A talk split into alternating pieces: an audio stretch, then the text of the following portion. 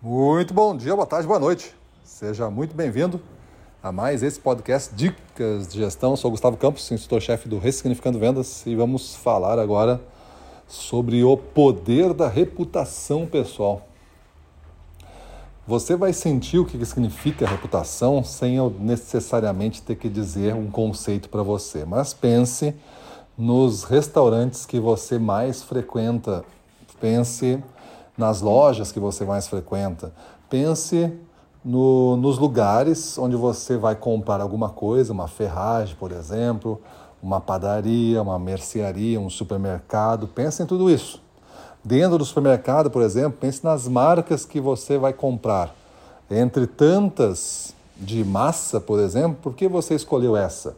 Entre tantos molhos de tomate, por que você escolheu essa? Entre tantas margarinas, por que você escolheu essa? É, vai comprar uma carne para o churrasco, por que você comprou essa carne lá naquele açougue?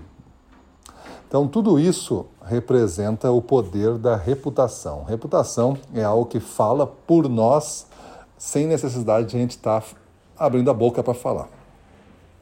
Cada vez que a gente abre a boca para falar, cada vez que a gente presta um serviço, a gente reforça uma reputação ou a gente desconta de uma potencial reputação. Existem vendedores e gestores comerciais com baixa reputação no mercado.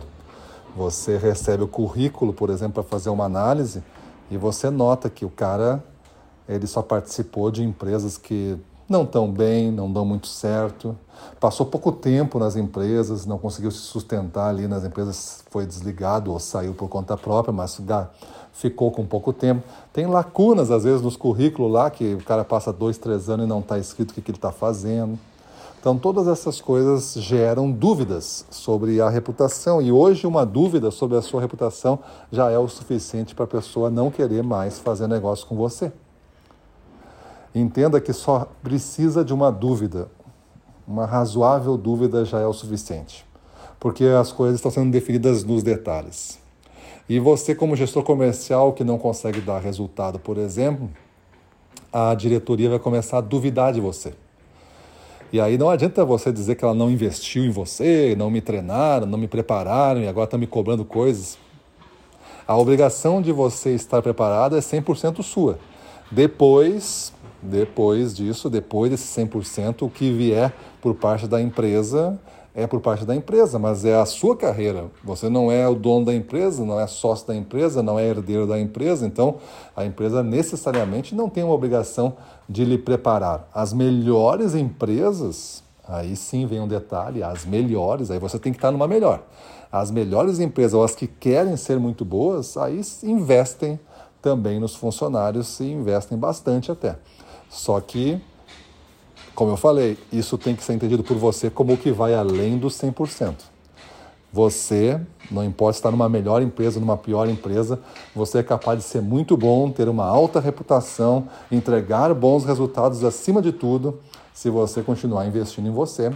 E ao investir em você, se preparar, comprar um livro, ver um vídeo, comprar um curso, ir numa mentoria, fazer alguma coisa assim, você vai conseguir é, se destacar ao se destacar, as pessoas começam a olhar. E eu quero saber quem é que está fazendo aquilo. Aquela empresa estava morta, quem é que começou a fazer aquilo ali? E agora começou a aparecer. Quem é que começou a ressuscitar o morto lá? Então, as, as, as dúvidas em relação se era um mau negócio ou não começam a se dissipar e vão ver quem é o cara que está fazendo isso. E aí vai aparecer você. E aí você ganha uma cavalgada longa aí de reputação. E essa consequência, esse acúmulo de, de reputação ao longo de uma carreira inteira, vai fazer com que você não passe mais trabalho. O mercado pode entrar em crise, pode entrar, mas vão, vão pegar quem? É, com crise ou sem crise, a empresa vai ter que vender. Entende que a única solução é essa. E em toda a história nossa aqui do, do Brasil, nós temos aí 500 anos de história e várias e várias e várias e várias crises, mas em todas elas sempre teve venda.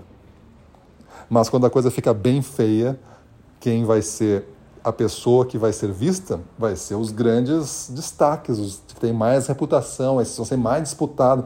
É a hora de você, inclusive, aumentar o seu valor. Se tá difícil e começam a lhe procurar, por favor, vamos aumentar o nosso valor. É hora de investir então nessa marca pessoal. Maravilha? Então pensa nisso, muda a tua vida e vamos para cima deles.